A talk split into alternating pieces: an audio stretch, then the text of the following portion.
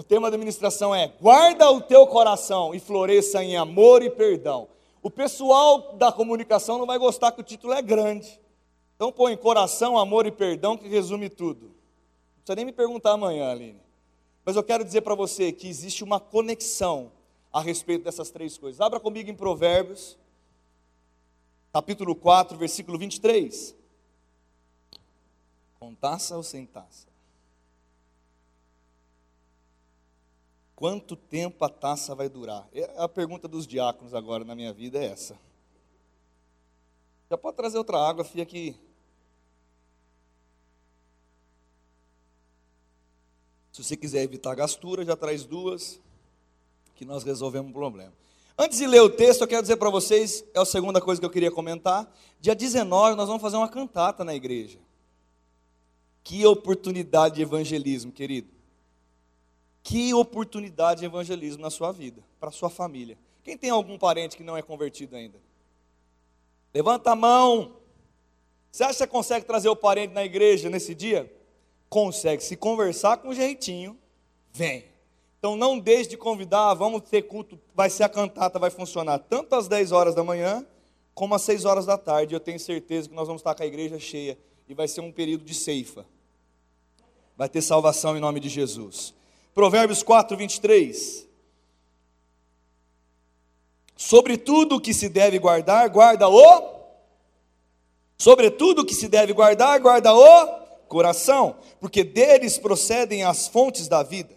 Na nova versão transformadora está escrito assim: acima de todas as coisas, guarde o seu coração, porque ele dirige o rumo, fala comigo, dirige o rumo da sua vida. Na Bíblia é uma mensagem: vigie sempre os seus pensamentos, porque deles depende a sua vida. Meu Deus do céu.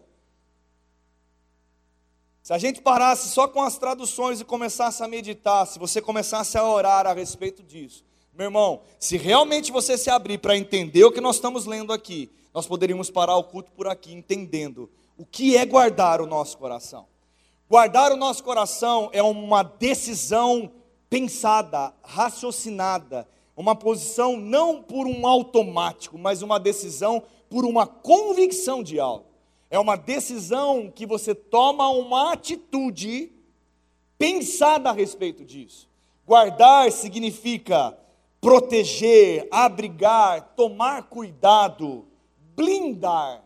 E a palavra nos incentiva a guardar o nosso coração, porque dele, dele, de guardar o nosso coração, ele vai blindar a nossa vida, porque dele depende o nosso rumo. E eu não sei você, eu estou preocupado no sentido de zelo, zeloso, não preocupado no sentido de ansiedade, preocupado no sentido zeloso com o meu futuro. Eu não quero viver qualquer coisa. Se eu puder olhar para você e dizer assim, oh, Deus te abençoe, e talvez, olha como começa, a pessoa olha para mim, olha a vermelhinha, né? Deus te abençoe, Cris, que você possa viver qualquer coisa na sua vida.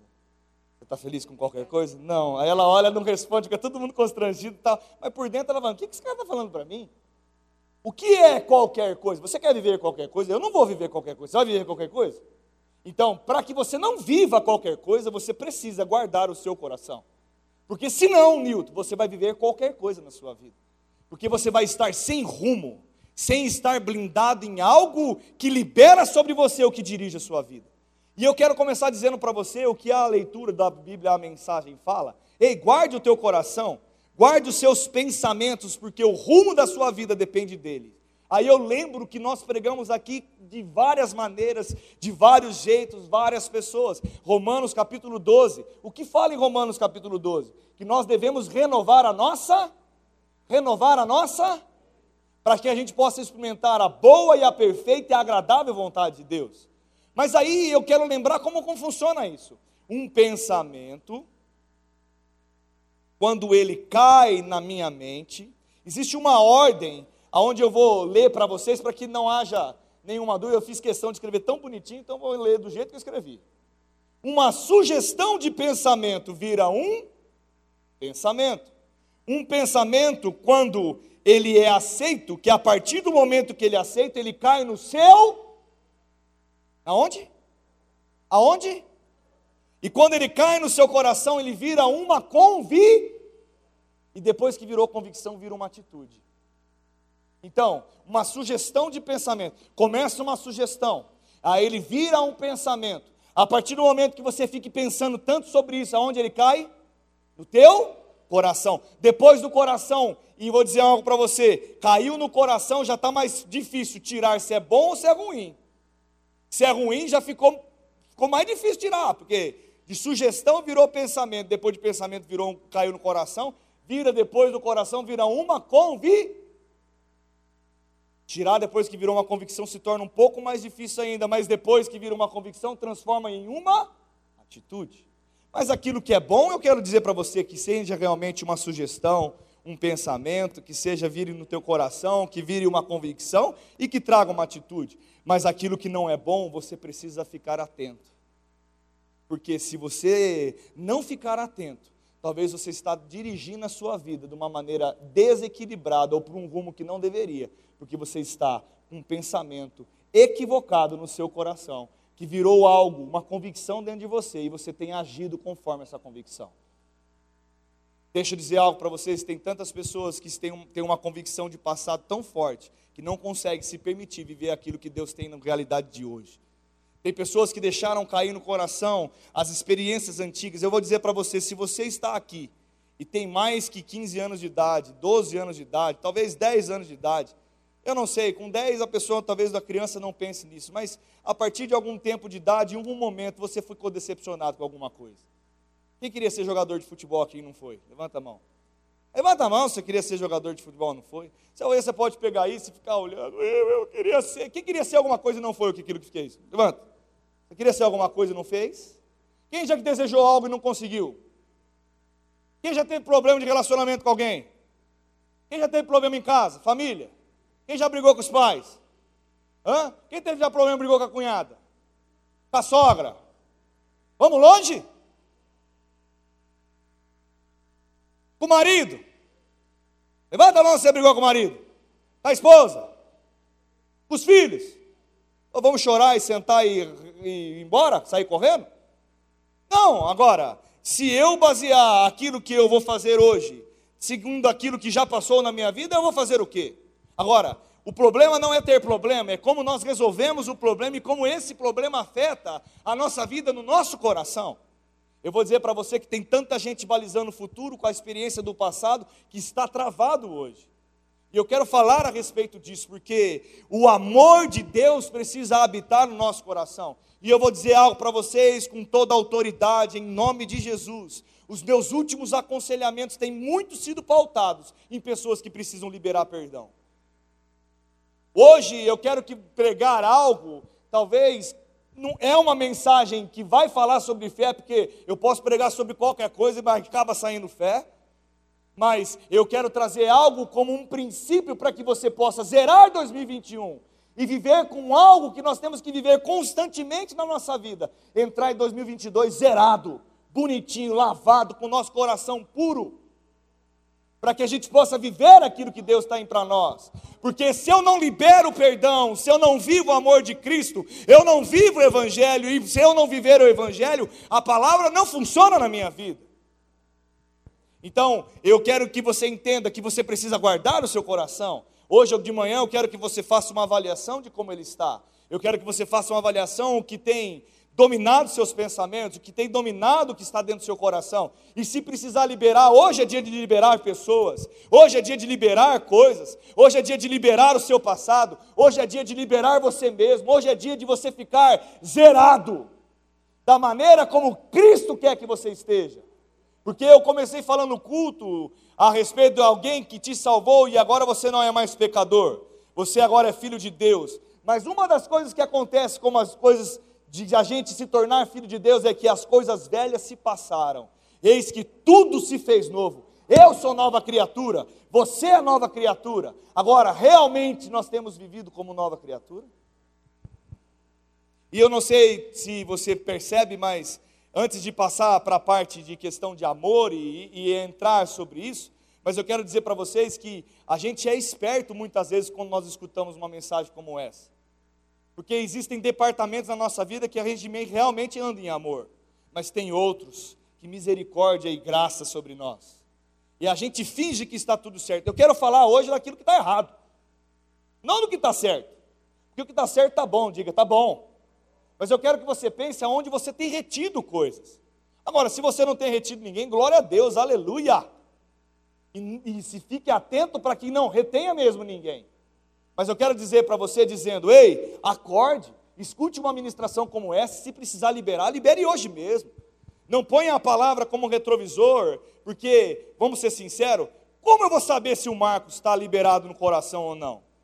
Olhando para ele. Hum, ele olha, ri para mim, com essa careca brilhante que ele deu uma lustradinha hoje para vir no culto, fez a barba, tal, né? Não deu um tapa? Sempre dando um tapa, andando alinhadinho, tal. Eu olho para ele, ele ri para mim, eu vou saber se ele tem alguma coisa contra mim ou não? Não sei. Ele pode até rir para mim, mas ter algo contra mim. Uma vez um irmão chegou para mim, num aconselhamento, fazia tempo que vinha na igreja, sumiu da igreja há um tempo. Sentou, marcou comigo uma pastoral, olhou para mim nos meus olhos e começou a dizer assim: Pastor, eu quero dizer para você que eu estou aqui porque eu consegui liberar a sua vida no perdão. Eu olhei para ele e falei: Graças a Deus. Agora me conta o que eu fiz para você que eu não sei. Não, eu achei tal coisa. Eu, eu nem sei do que você está falando. Você perdeu um ano e meio da sua vida, sendo que você poderia me ligar no dia seguinte e me perguntar se eu tinha falado alguma coisa ou pensado alguma coisa a respeito disso. E ele ficou um ano e meio moendo o seu coração, vivendo tudo o que ele não deveria viver, porque é aquilo que ele não quis congregar num lugar onde ele estava ferido, amargurado, ele se desviou. E eu não sei se você percebe, mas o maior beneficiado daquele que libera perdão em seu coração somos nós mesmos. Às vezes nós achamos que liberar o coração para alguém vai resolver a vida do outro, a vida do outro, você nem sabe o que ele está pensando mais. Eu olhei para aquela pessoa e nem sabia o que tinha no coração dela. E olhei para ele e falei, enfim, eu nem sabia desse assunto, mas posso falar algo para você? Se eu fiz alguma coisa para você que não deveria, me perdoa, porque a minha intenção não foi essa. Então, o que eu quero mostrar com um testemunho como esse é dizer: às vezes você está pensando coisas porque você não guardou o seu coração e nem em verdade é. Ou ela nem existe, ou só existe para. Para quem? Para você mesmo. Então, eu quero que você entenda que a construção das coisas que estão no nosso coração depende de uma decisão. Então eu quero começar dizendo: ei, guarde os seus pensamentos, guarde o seu coração. Eu não sei se você vai concordar comigo, mas concordando ou não é assim que funciona. Sempre nós percebemos que a sugestão de um pensamento entrou na nossa cabeça. É como o pecado, ele não começa na, efetivamente com ele acontecendo. Nasce em nós uma tentação. E nós começamos a considerar, a pensar, e aquilo fica tão forte em nós e nós caímos, porque nós não guardamos os nossos pensamentos. Então, antes de mudar para falar sobre amor, eu quero dizer, ei, o que tem chegado como sugestão? Se for bom, retém, se não for, aparta. Eu não sei se você teve uma experiência, mas quem já foi passear e de repente um pombo, um pombo despercebido, estava voando naquele céu lindo, azul, ele decidiu ficar aliviado e de repente você foi castigado com algo que caiu em você. Quem já teve essa experiência? Você olha e fala: de onde veio? Misericórdia! Geralmente é amarelo ou branco. E você se permite, e logo o que você faz? Você se. É assim, né? Pelo amor de Deus, você se limpou quando aconteceu alguma coisa como essa, né? Hã? Sim? Agora, deixa eu dizer algo para você. Sabe por que muitas pessoas não entenderam algo ainda? O pensamento, ele vai, ele vai na cabeça, ele não fica voando só em cima. E aí tem gente permitindo que esse pensamento pouse sobre a cabeça dele.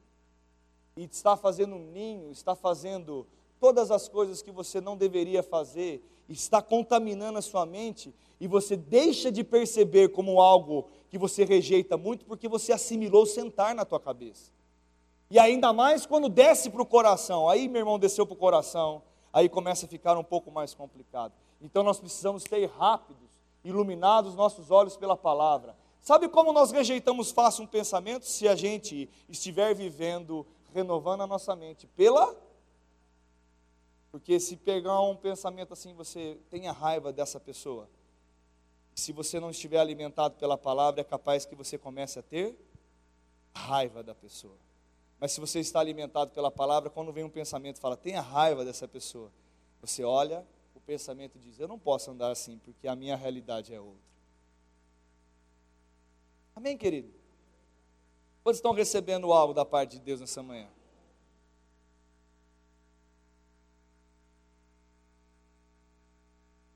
Para que a gente possa entrar naquilo que eu quero trazer sobre amor nessa manhã, eu quero lembrar sobre a vida de um homem chamado José. José, ele foi. Quem sabe a história de José? Se eu pegar para ler, nós vamos demorar e o tempo passa de uma maneira muito doida. Mas eu quero dizer para você que a história de José é uma história de um homem que tinha tudo para se sentir rejeitado, para ter raiz de amargura, para que ele contasse uma boa história triste. Eu não sei você, mas talvez o que aconteceu na sua vida te favoreça para contar uma boa história triste. Mas eu, eu quero dizer para você que eu, em Cristo Jesus, eu só tenho boas histórias para contar. Porque aquilo que é triste, Ele renova na minha vida, tira, e eu consigo ainda, mesmo das coisas tristes, de lá, lições boas para que eu possa aprender e não cair mais nos mesmos erros. Eu já vivi história triste, já viveu história triste? Quem já viveu história triste? Meu irmão, sentar e chorar é apenas começar, como coçar. Se você começar a coçar, parece que entra num ritmo que coçar, coçar e falar e tal. Eu não vou viver isso. Deus não quer que eu viva isso. Deus não quer que você viva isso. Agora deixa eu te mostrar algo que aconteceu na vida de José. José ele passou por coisas, por estações, e eu não sei se você já pensou assim, mas quando estava melhorando a vida de José, acontecia alguma coisa ruim. Você já pensou desse jeito, lendo a história de José? Porque a gente conta nas vitórias, né? Mas se você pensar desse jeito, rapaz, ele foi vendido como. Primeiro, Deus deu um sonho, ele compartilhou. Algo bom aconteceu. Deus falou com ele, Paulo. Não é algo bom quando Deus fala com você? Quem acha bom quando Deus fala com você? Deus falou com ele, algo bom aconteceu, e ele se encheu tanto daquilo, porque quando a gente recebe algo da parte de Deus, o que, que a gente faz? A gente começa a falar. Não é assim que acontece? A gente não se contém, mas de repente aquilo que era bom para ele se tornou mal. E a maldade do coração dos irmãos fez com que eles pensassem algo a respeito dele e bolassem algo para vender como escravo. Lembra dessa história? E ele foi vendido como escravo. Meu irmão, não sei você, mas quando ele estava naquele poço, os irmãos falando besteira para ele, ou você acha que foi um movimento calmo, tranquilo, onde José falou: me jogue no poço. José foi assim que foi? Me carrega e vai, foi. Foi assim? Você acha que foi um ambiente de aonde de briga? Foi de desgraça, meu irmão. Eu imagino que no meio de 10, 12 irmãos lá que estavam lá, eu imagino que havia discordância até no meio deles. Talvez o, o fulano lá, o, o, o nome de uns irmãos, que é tudo difícil lá os nomes de Israel, não vou nem tentar falar. O fulano não, não faça isso com José, ei, cala a boca, eu vou te meter a mão na cara. Vem, você vai. Ah, é verdade, eu vou brigar com ele. Não, o Rubens é muito forte.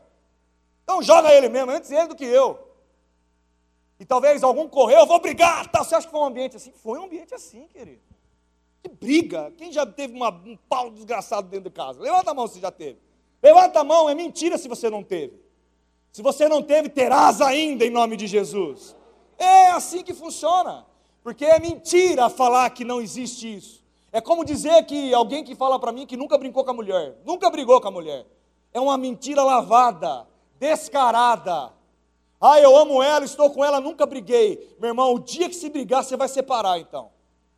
Porque se você não brigou nunca, nunca você testou como ela funciona assim. E talvez você se assuste. Uh, ela grita, é, a mulher minha grita, minha grita, sua grita. E aí a gente vive uma mentira. O que me incomoda e o que tem me incomodado é viver uma mentira do Evangelho. A gente simula a nossa vida. Meu irmão, nós somos, nós somos fragilizados se nós não estarmos em Cristo Jesus. Eu não posso viver uma mentira a respeito da palavra. Eu não posso me plantar como alguém perfeito. Eu não sou perfeito. Mas eu busco andar em perfeição. É algo totalmente diferente. E o que aconteceu com José é o sentimento de muitos, como já passamos por estações. Nós chegamos numa estação e de repente algo ruim acontece. algo desprogramado. Porque ele chegou lá, começou a prosperar no Egito, e pelo amor de Deus, o que, que é aquela infeliz da mulher de Potifar? Por que existia essa mulher? Eu não sei por que existia, mas ela estava lá. Eu não sei, mas ela casou Potifar e escolheu aquela mulher. Ou você acha que aquela mulher saiu do nada? Não, algo inesperado. A culpa não era de José falar culpa, não era de José. Mas ela estava lá e olhou para ele e sentiu vontade com ele.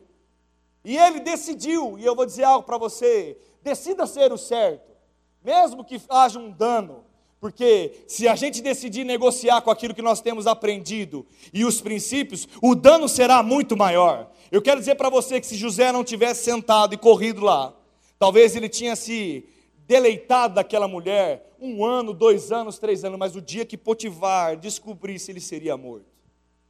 Talvez ele teria dois, três anos de prazer vivendo debaixo da poeira um grande amor com a mulher de Potifar, mas o dia que ele fosse descoberto, ele seria morto. E às vezes a gente consegue olhar e falar, aí rapaz, ele podia ter dado um jeitinho lá, né? Qual que era o jeitinho de José naquele momento, Ricardo? Era entrar no quarto e esquecer de algumas coisas. E deixa eu dizer algo para você, talvez seja muito forte falar sobre isso quando a gente põe um pecado como esse. Mas a gente tem decidido entrar em quartos muito diferentes, talvez com nomes diferentes, mas tem deixado entrar algumas coisas na nossa vida. E eu quero dizer para você que não foi a culpa dele, mas ele conseguiu, mesmo indo de lá, estava tudo bem, e aí ele foi para a cadeia. Você acha que José comemorou ir para a cadeia?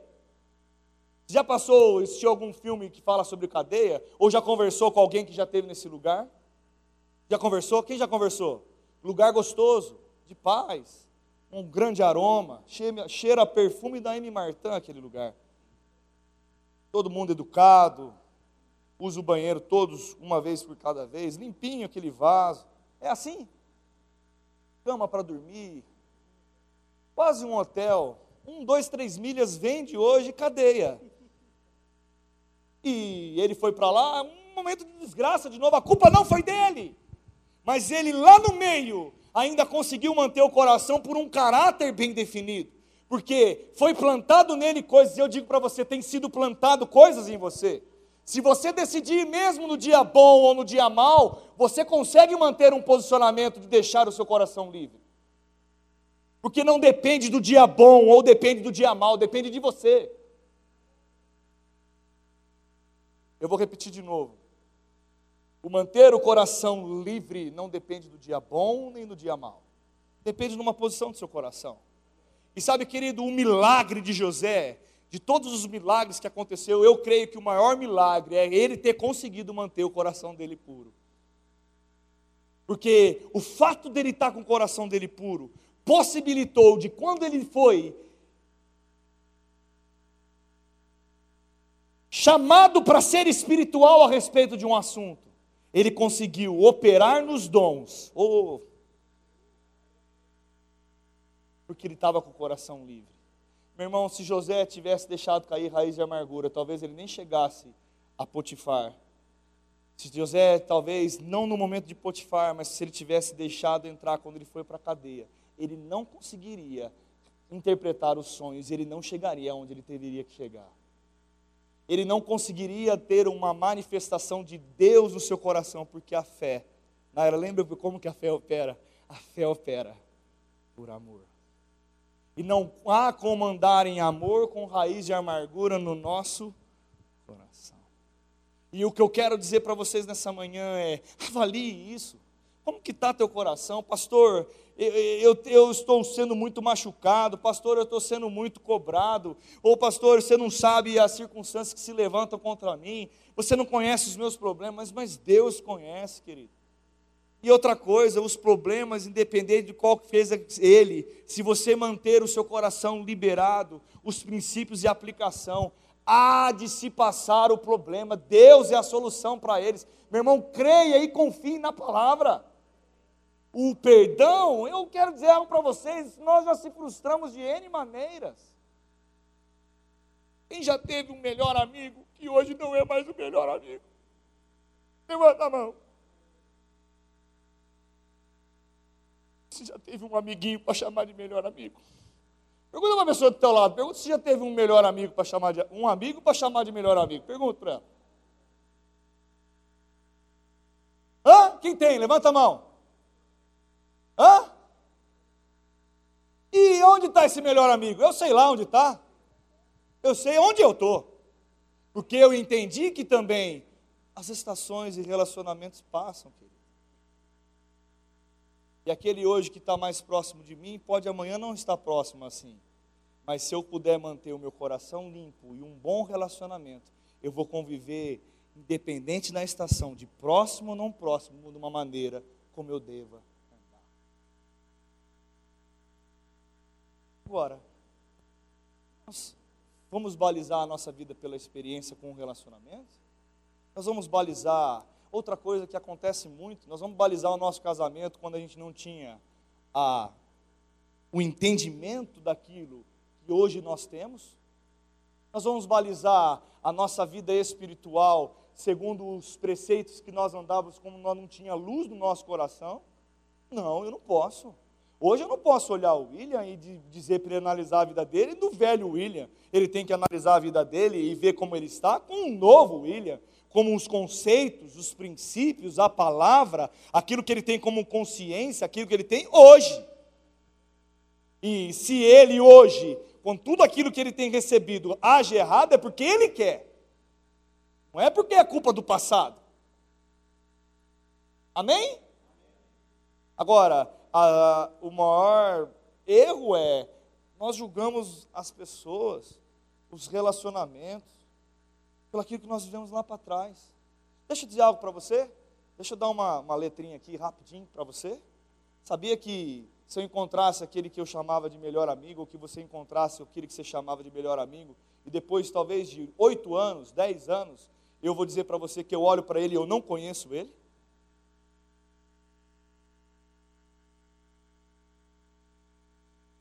E se passou tanto tempo, essa pessoa mudou, eu mudei.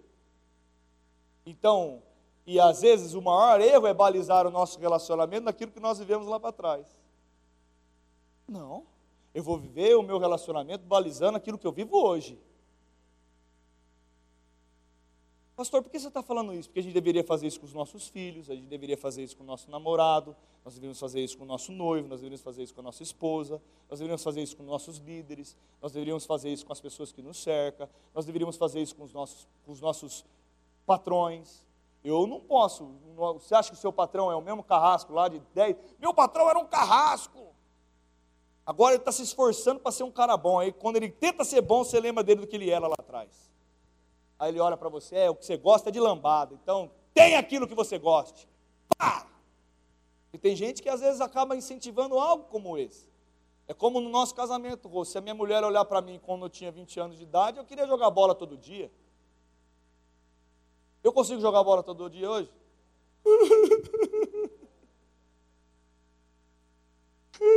que bom tempo! A turminha do futebol da segunda-feira das 11 a 1 hora da manhã. 14 anos, Elcio, 14 anos. E, cara, passou. Não é o que eu vou viver. Ah, mas, pastor, é um exemplo tão chulo. É, mas é que a gente fica espiritualizando, colocando tão altos os nossos exemplos, que é mentira. A gente quer falar de coisas tão complicadas, sendo que não é o simples que nos roubam. Se você lembrar o poder da mesa, quem já foi? Lembra dessa frase? Eu não sei se não posso falar muita coisa. É o poder da mesa. O poder da mesa. Lembra o poder da mesa? Vou contar qual é o poder da mesa. Sente com a sua família na mesa para almoçar, jantar. Tem uma refeição na mesa com a sua família. Você vai descobrir coisas que você nunca viu pelo fato de sentar com as pessoas que cercam você. Agora tem filho dentro de casa que não conhece mais o pai pai dentro de casa que não conhece mais o filho. Ele está pautando o relacionamento quando ele tinha oito anos de idade e você brincava de carrinho. Agora ele está brincando de outras coisas e você não sabe nem o que. E da mesma maneira sua esposa. Tem gente que não consegue olhar e reconhecer a sua mulher. Eu olho para a Miriam e eu, se eu não aprender a reconhecer ela, cada estação que ela vive, respeitar as estações e me modificar também, meu casamento não vai ser bom. Por que, que a gente fala que um casamento, o vinho mais velho, ele é melhor? Porque era para a gente aprender e a conviver de uma maneira melhor. Mas talvez tenha chegado tempos que a coisa está ficando tão azeda. Meu irmão, na pandemia, o que eu encontrei de nego reclamando de marido e mulher, cliente na rua, gente conversando, não aguento mais meu marido, não aguento mais ficar em casa. Deixa eu dizer algo para você, não é diferente? Quem trabalhava todo dia fora e saía. Meu irmão, é diferente você sair todo dia 8 horas da manhã, voltar 6 horas em casa e encontrar sua mulher só à noite. Você descobriu quando você tem um bom tempo de relacionamento, quer ficar em casa das 8 às 6 com ela, o que acontece? Quem descobriu isso? Levanta a mão aí, levanta a mão aí. Se você é corajoso o suficiente para levantar a sua mão e reconhecer que é diferente. E que é aquele que vai aposentar, tem a vida ativa e aposenta. O que, que ele tem que fazer? Ele tinha costume de trabalhar, fazer tudo, né, Taíde? Um dia vai chegar a aposentadoria. E aí vai fazer o quê? Ficar louco?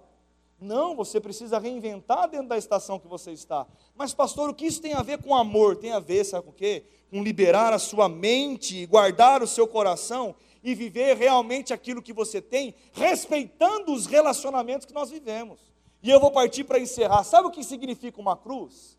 A cruz é um relacionamento vertical e horizontal. O relacionamento vertical é um relacionamento entre nós e Deus. Não vai haver falha nunca, porque Deus é perfeito. Diga, Deus é perfeito.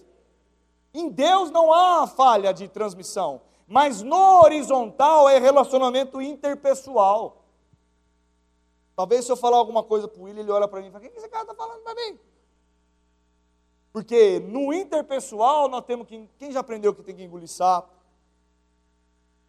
Tem que reconsiderar. Andar em amor é suportar muitas vezes, não falar o que você pensa, recuar, ver o momento certo. E aí eu vou pedir para que você abra a sua Bíblia, vamos ver se a sua Bíblia é igual à minha. Em 1 Coríntios 13.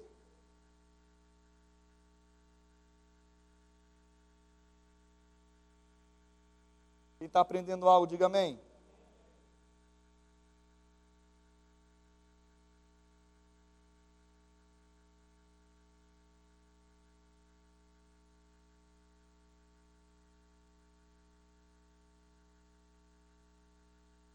Versículo de número 4. Então vamos ler o 1. Ainda que eu fale a língua dos homens e dos anjos, se não tiver amor, serei como bronze que soa e como símbolo que retine. Ainda que eu tenha o dom de profetizar e conheça todos os ministérios, os mistérios e toda a ciência, ainda que eu tenha tamanha fé, a ponto de transportar os montes, se eu não tiver amor, nada serei. E ainda que eu distribua todos os meus bens entre os pobres, e ainda que eu entregue meu próprio corpo para ser queimado, se eu não tiver amor, nada disso me aproveitará. Versículo de número 4. Vamos balizar o nosso amor? Você avalia ele aí, eu avalio o meu, você avalia o seu, amém? Kelly. Vamos lá. O amor é paciente, é benigno. O amor não arde em ciúmes. O amor não ufana.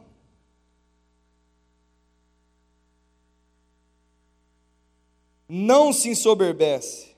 Não se conduz inconveniente. Não procura os seus próprios interesses. Não se exaspera. Não se retende do mal. Não se alegra com a injustiça, mas regozija com a verdade. Tudo sofre, tudo crê, tudo espera, tudo suporta o, jam, o amor jamais acaba. Diga comigo, o amor jamais acaba.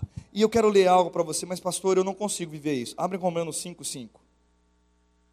Eu preciso correr, gente.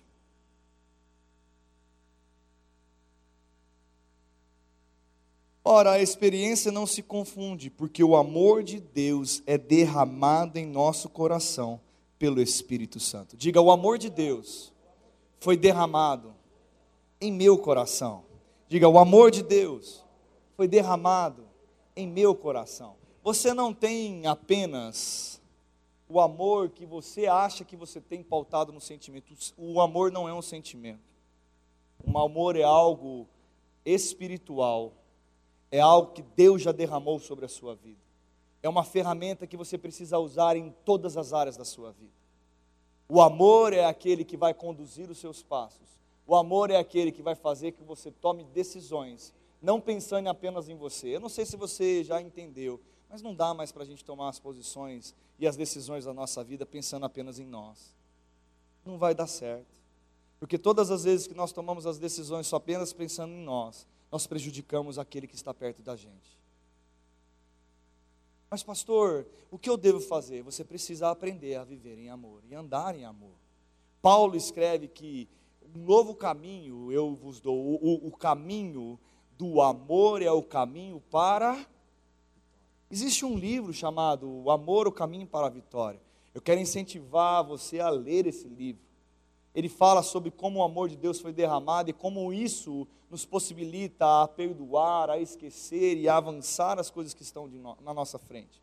Outro livro que eu quero falar e quero incentivar você a ler, não tem aí na biblioteca do Rema, do Verbo Shop, mas você pode procurar e talvez até eles mesmos. Marca aí, Línia, para correr atrás. Amor como arma de guerra. Irmão, o amor é a resposta que o mundo precisa ver em nós. O amor, o amor nunca acaba porque o amor é Cristo. A própria manifestação do amor de Deus é Cristo Jesus. Quando ele fala, Marcos, que o amor de Deus foi derramado sobre a sua vida, sabe que ele, eu vou traduzir, eu vou, vou colocar de uma maneira mais clara. Ele diz que Jesus Cristo foi derramado sem limites sobre a sua vida, porque a própria manifestação do amor é a manifestação de Cristo em nós. Não é porque você pode, é porque Ele já deu a capacidade, Ele dá a capacidade para você. Meu irmão, muitas vezes, pela nossa capacidade, eu quero dar um tapa em alguém. Mas, pastor, você está falando isso? Eu não pensei que o pastor tinha desejos assim. Você só pensou, querido. E quando ele vem, eu mando ele embora. Porque senão eu caio no mesmo eu que você pode cair. Você pode cair, pastor? Faz assim com a cabeça, pelo amor de Deus. Sim. Você já caiu e teve que se arrepender? Já, querido. E teve que ficar vermelho? Quem já passou cerol? Peroba? Eu errei. Cerol, né? né? Peroba. Quem já passou peroba? e teve que pedir perdão para alguém. E quando a mulher está certa, você fala que ela está errada. Aí você chega e tem que ainda. E ao contrário. Quando um filho te corrige, e ele bota banca no C, meu filho já botou banca em mim com nove anos. E aí eu tive que olhar para ele e fazer o quê? Pedir o quê? Agora, se eu não tenho a capacidade de avaliar isso, e corrigir essas coisas na minha vida, como eu vou andar em Cristo Jesus? Agora, eu prometo que eu vou encerrar e nós vamos chamar o Ministério de Música. Nós pregamos aqui Marcos 11, 23. Você lembra o que está escrito lá? Vamos ler o que está escrito em Marcos 11, 23. E eu vou encerrar com esse versículo.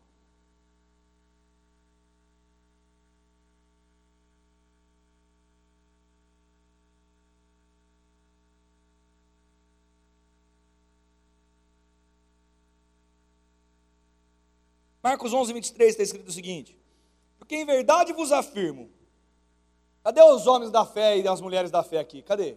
Dá uma glória a Deus aí. Ô oh, glória! A gente lê esse versículo dá vontade de correr, Paulinho. Dá uma corridinha quando acabar de ler, olha lá. Verdade, verdade afirmo.